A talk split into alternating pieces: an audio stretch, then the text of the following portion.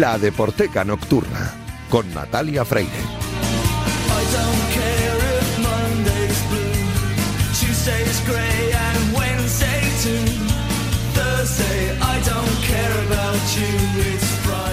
Bienvenidos a la Deporteca Nocturna, el programa de Radio Marca en el que demostramos que el deporte es y genera cultura. Os recuerdo que disponéis de un correo electrónico, ladeporteca.gmail.com. Os recuerdo también la cuenta de Twitter, arroba ladeporteca. Y también os recuerdo que podéis escuchar este programa a través de cualquiera de las plataformas de audio que ofrecen los podcasts de Radio Marca. A los mandos técnicos me acompaña esta noche Luis Beamut, que ya está haciendo que todo suene a la perfección. Y hoy le hemos dado descanso a Julio Ruiz porque tenemos tres invitadas muy especiales. Arrancamos ya.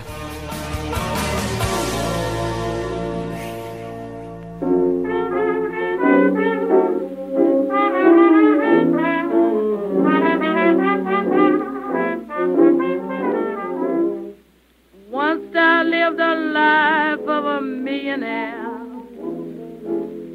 Spending my money, I didn't care. Friends out for a good time buying bootleg liquor, champagne and wine. When I begin to fall so low, I didn't have a El día 6 de abril del año 1917, un viernes, la radio del Frente anunciaba nuevos muertos, entre ellos el príncipe Friedrich Karl, sobrino del Kaiser Guillermo, y bronce en salto a caballo en la Olimpiada de 1912. El día 6 de abril del año 1917, Lenin preparaba la Revolución rusa. El día 6 de abril del año 1917, un viernes, Estados Unidos entraba en guerra.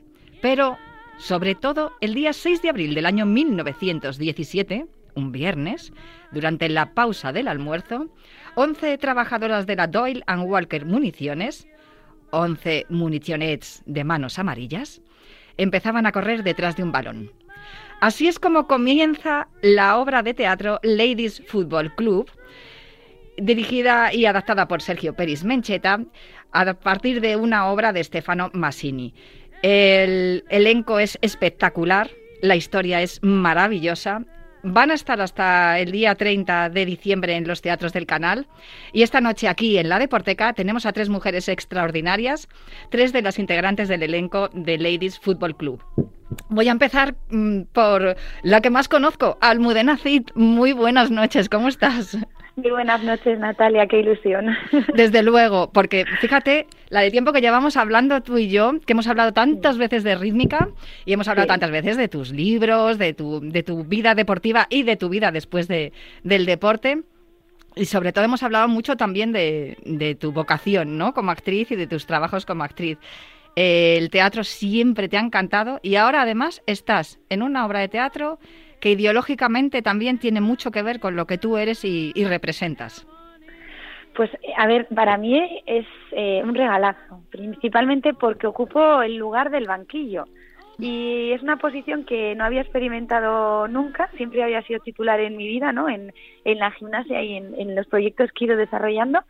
Y te puedo decir que, que es una visión, una perspectiva diferente, saber que, saber que estás a, a merced, ¿no? De, de las necesidades de un grupo de mujeres maravillosas, además unas actrices que claro para mí pues admiro el trabajo de todas ellas y, y estar ahí para lo que ellas puedan necesitar pues es un lugar eh, que no había experimentado y en el cual pues me siento muy útil.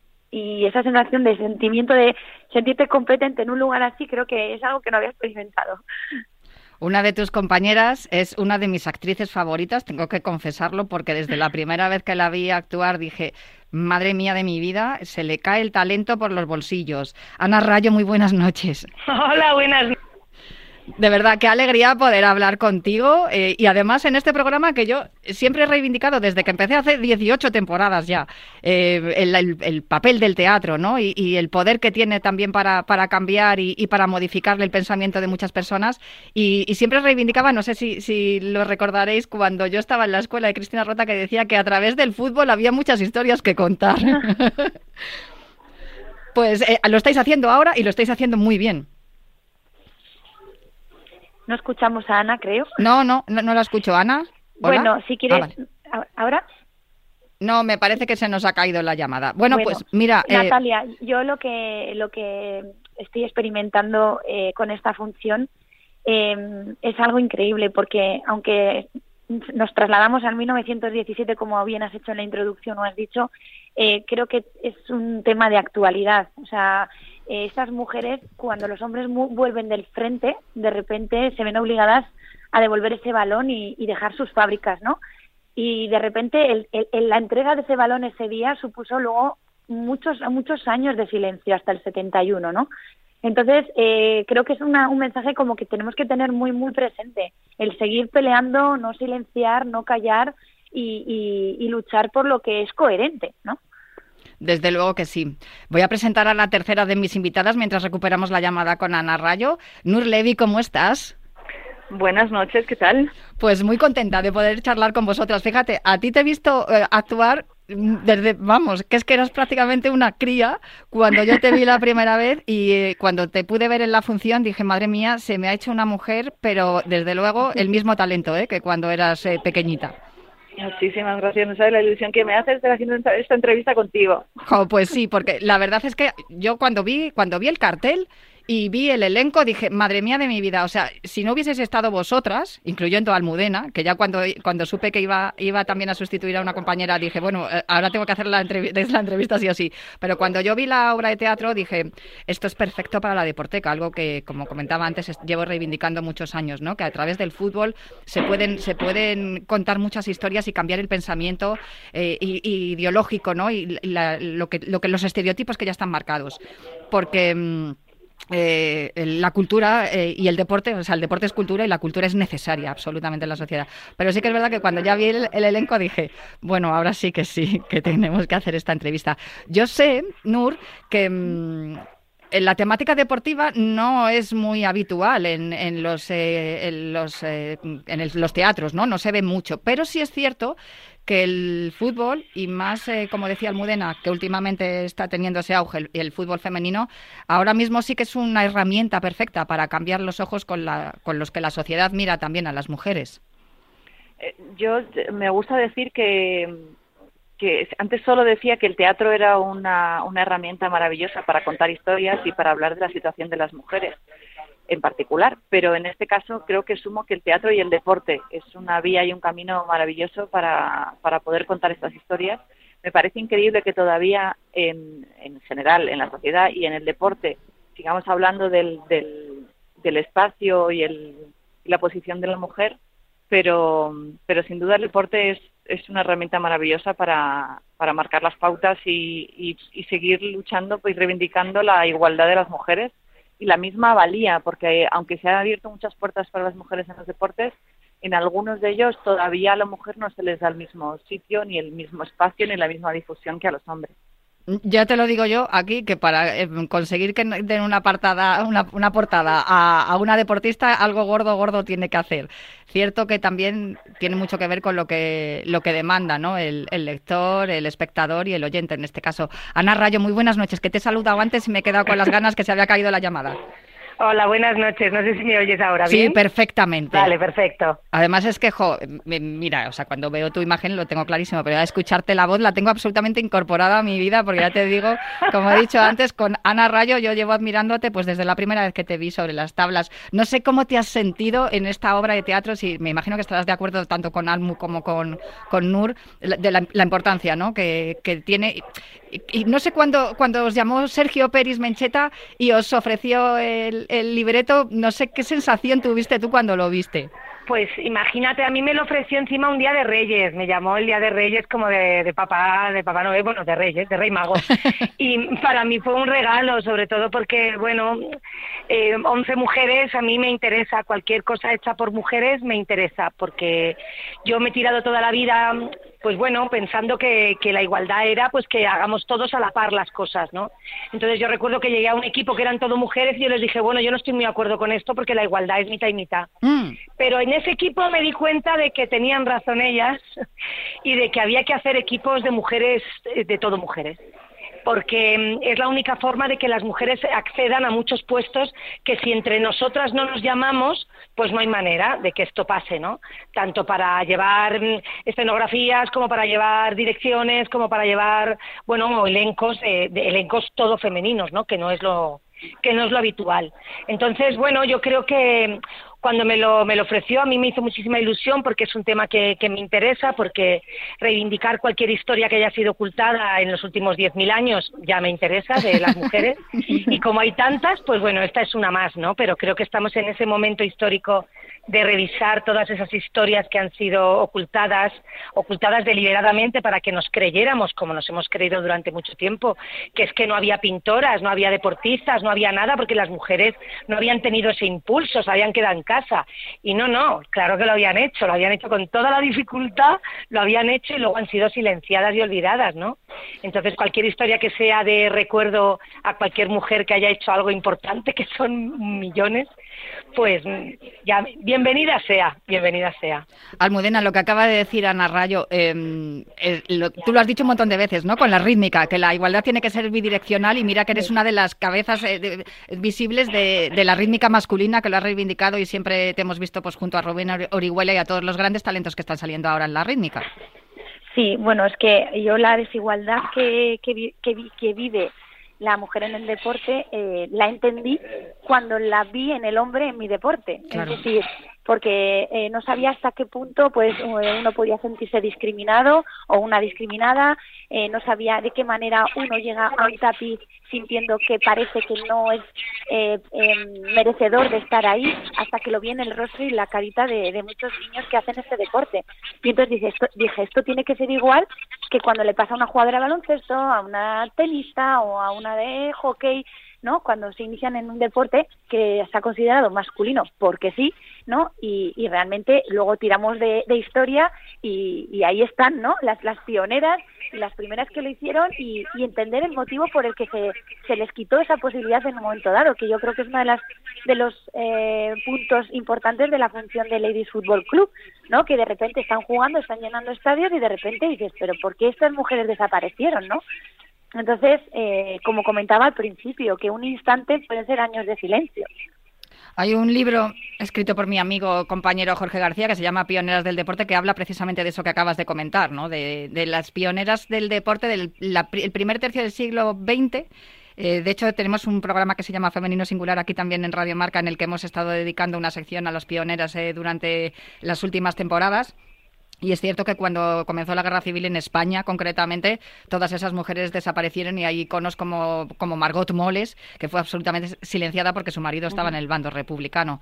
Y esas cosas eh, hay, que, hay que rescatarlas, ¿no? Hay que, rescatarlas y mostrarlas como estáis haciendo vosotras. Nur, ¿qué es lo que se va a encontrar el espectador cuando, cuando llegue al teatro? De momento estáis en los teatros del canal en Madrid hasta el día 30 de, diciembre, pero ¿qué es lo que, qué es lo que se va a encontrar? hasta el 23, hasta el 23 de diciembre.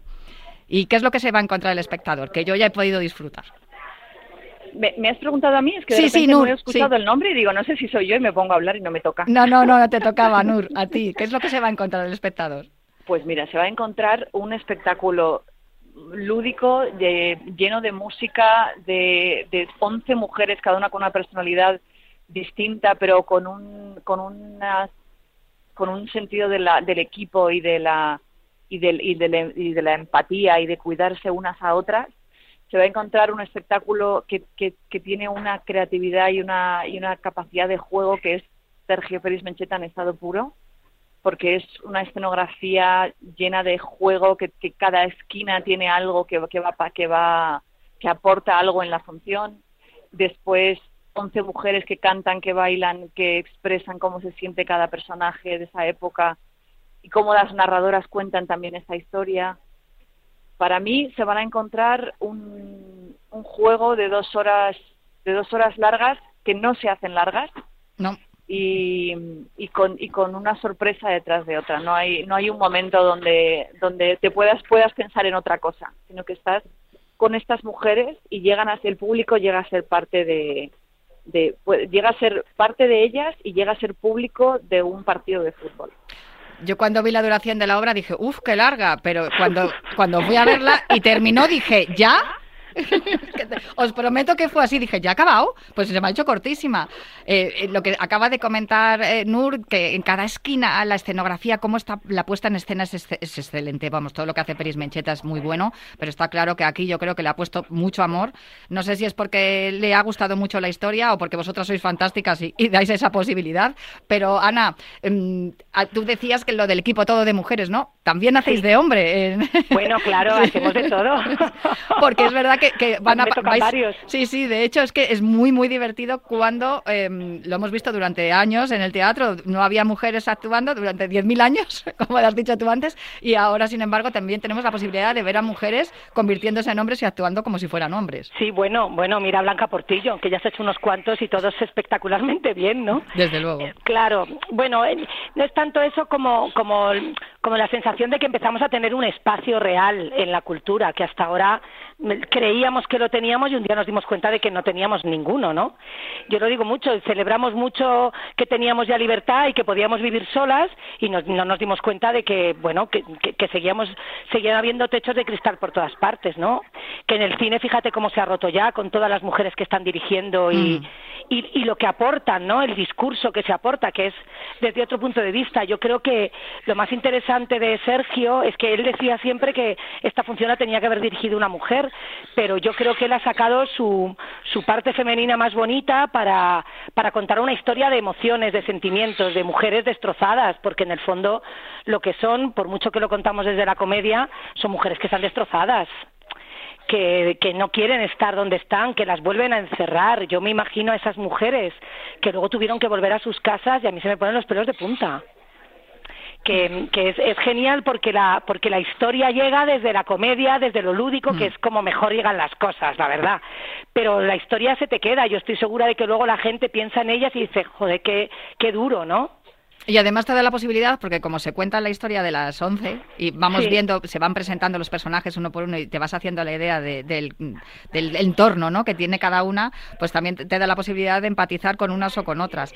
Yo quería preguntarle, quiero preguntaros una cosa porque estamos hablando mucho de la parte ideológica y tal, pero quiero preguntaros también por la parte deportiva que me interesa mucho. Voy a empezar por Almudena, porque esta pregunta, perdona, te la tengo que hacer que me da la risa. ¿Cómo ha sido cambiar la pelota por el balón?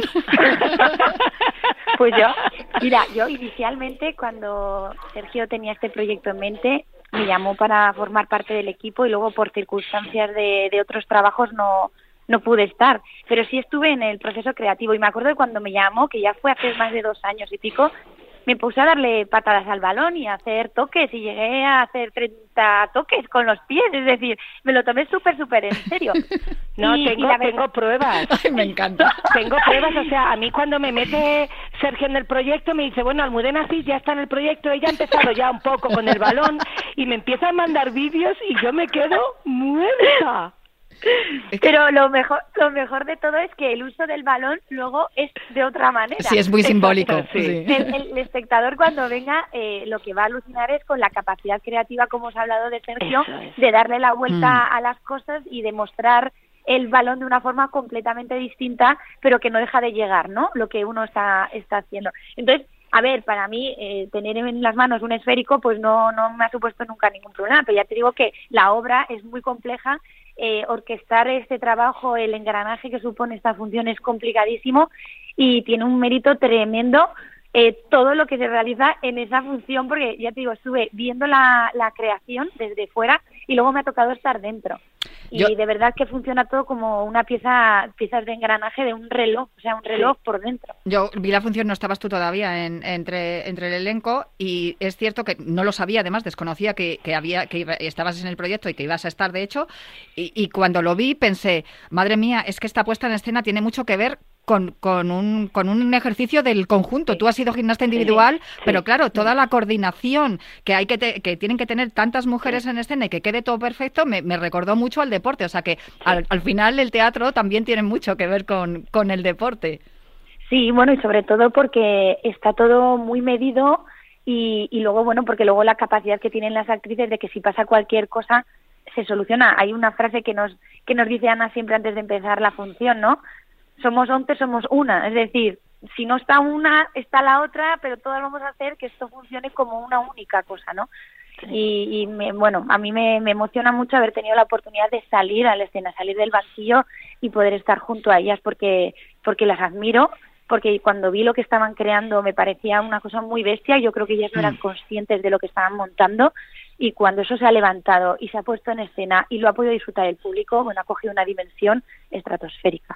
Nur, quería preguntarte, porque yo sé que además tú tienes eh, dotes organizativas y no sé si el retorno que estáis teniendo mm, eh, con respecto a, las funciones, ¿no? que sé que habéis estado de gira también, estáis ahora hasta el día 23, estáis en, eh, en los teatros del canal, el hecho de que el, el público mm, normal, ¿no? por decirlo de algún modo, que asiste al teatro, el ver que hay fútbol de por medio, no sé si también eso sirve también un poco de complejo como para los del fútbol el teatro. No sé si has eh, percibido esa sensación.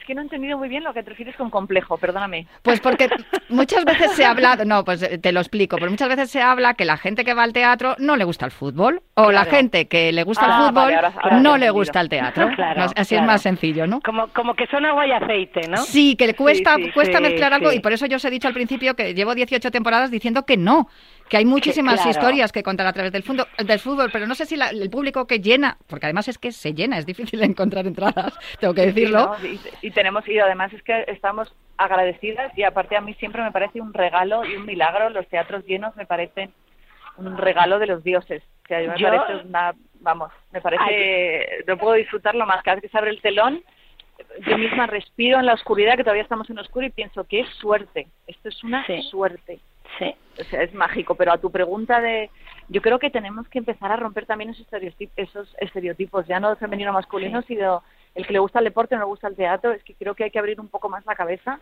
y creo que estas funciones y estas historias dan la oportunidad además de, de, de, de generar esos espacios donde, donde esos complejos y esos estereotipos se rompan, que no, que no somos las personas no somos blanco y negro, somos toda una gama de grises y de colores y de arcoíris maravilloso y, y nos y, y, y, es, y yo creo que, que es que todos, todos los trabajos, todas las profesiones tienen historias que contar y todos podemos sentirnos identificados aunque, aunque de entrada no nos parezca que nos vamos a relacionar con ello.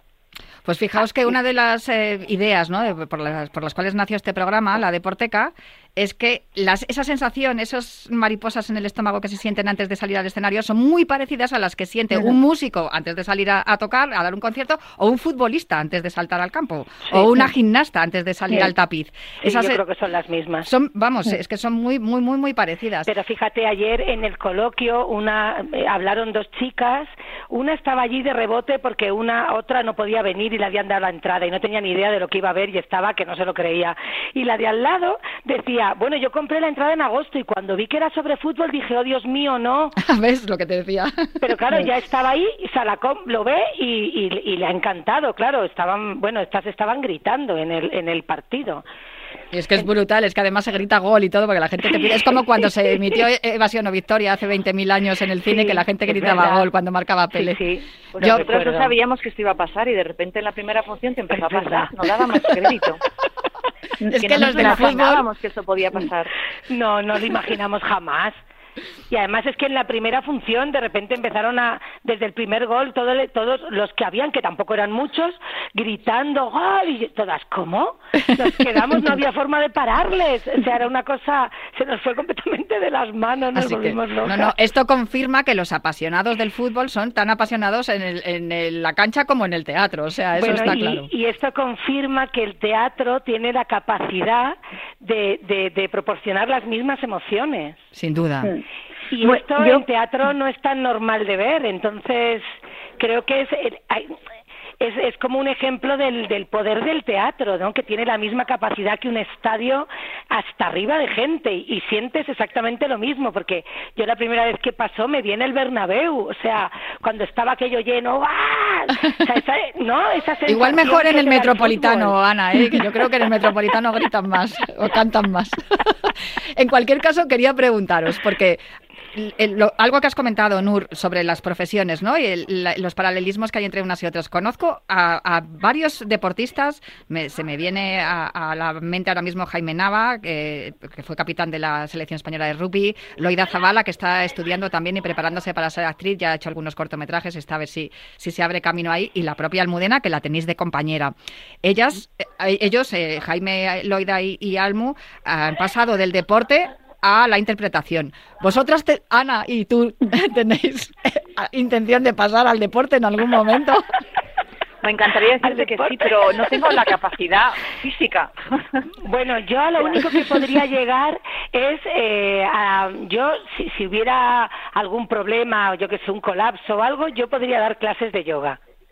No, pues sí. Yo nunca sería profesora de yoga, pero si llega un momento en el que hay que enseñarlo directamente porque ha caído la red eléctrica, yo puedo enseñar yoga. No, no, yo, yo, me apunto. No, Almudena, no, sí, dime, dime. Al, hilo un poco antes de, de este vínculo no que estamos viendo ahora deporte y teatro no o cultura y cultura o deporte a mí me, me, viene mucho a la cabeza también eh, cómo ha evolucionado un poco la mente de los propios deportistas cuando estamos en activo. Antes intentábamos inhibir un poco las emociones. Ir al teatro es al final adentrarte en, en, lo, que, lo que te va a hacer sentir o lo que te hace sentir una función, al igual que leer un buen libro, al igual que eh, ver una película que te emocione. Y yo recuerdo un periodo de mi etapa deportiva que intenté inhibir todo eso porque sentía que eso me debilitaba. Tenemos un concepto equivocado de que sentir, eh, llorar o emocionarte eh, en un momento donde tus emociones tienen que estar muy estables y muy controladas, ¿no? Eh, necesitabas tenerlo no bajo control.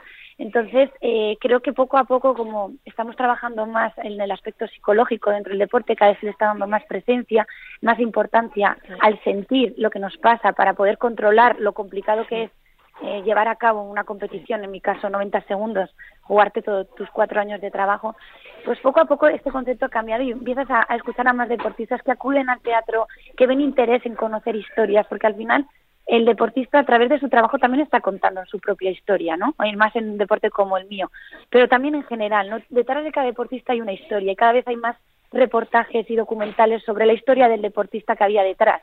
Y siempre en la interpretación, siempre desde que me adentré, vi mucho interés por parte de los actores, directores, de conocer esas historias para poder ser cortadas, ¿no? Y en cambio a la inversa, poco a poco yo creo que esto en la mente se está abriendo un poco más y están viendo el beneficio de consumir cultura, ¿no? Para, para ser una mejor persona, ¿no? Porque al final el deporte también te, te trata de transformar en, en alguien, en conocerte mejor, en saber cómo eres y eso pasa también por consumir cultura, ¿no? Chicas, estamos terminando ya. Quiero que me contéis, vais a estar, como he comentado, hasta el día 23 en, los teatros del canal en Madrid, pero luego lleváis, sé que habéis estado de gira. ¿Va, ¿Vamos a tener más oportunidades de ver Ladies Football Club en alguna otra ciudad en, España? Sí, si entráis en la página de Barco Pirata, si el público entra en la página de Barco Pirata, puede ver que a partir de enero, terminamos el 23 de diciembre en el canal y a partir de enero volvemos de gira y es, todavía hasta el verano seguiremos de gira y esperamos que salgan muchos más, pero vamos, tenemos una buena gira y muy disfrutona para, para las 11. Y que, y que los que y que los que en la lista de la gira no vean su ciudad, que vayan a su ayuntamiento y digan, oye, ¿por qué no vienen las ladies aquí? Traernos a las ladies. Desde luego. no, no. soliciten. No, es que además es una eh, eh, tiene tantos tantos ingredientes esta obra de teatro eh, ideológicamente la justicia que se hace con la memoria la memoria histórica y, el papel de las mujeres y, bueno y lo divertido y, lo bonito que es y lo emocionante que es. Sí, yo creo que sobre todo lo, lo mejor para mí de la función es que te cuenta un historión súper necesario y básico en este momento y te lo cuenta pues que te lo pasas bomba o sea que es, es una es una ves al público lo que disfruta viendo la función y eso es súper bonito. Pues Ladies Football Club es una obra dirigida por Sergio Peris Mencheta a partir de una obra de teatro de Stefano Massini. Hemos hablado con Nur Levy, con Ana Rayo y con Almudena Cid, tres de las integrantes de este elenco, de este equipo de las Ladies Football Club. Os la recomiendo de verdad porque os lo vais a pasar fenomenal. Se pasan las dos horas y pico volando y, muchísimas gracias a las tres por atenderme esta noche aquí en la Gracias a ti. Muchísimas gracias. Gracias, Natalia. Un abrazo muy fuerte a las tres. Un abrazo enorme. Gracias, chao. Yo me marcho ya, insisto, Tenéis que ver esta obra porque es magnífica, pero prometo volver el próximo viernes para seguir hablando aquí en Radio Marca de literatura, cine y música relacionada con los deportes, porque el deporte es cultura y hay mucha cultura dentro del deporte. Hasta el viernes que viene.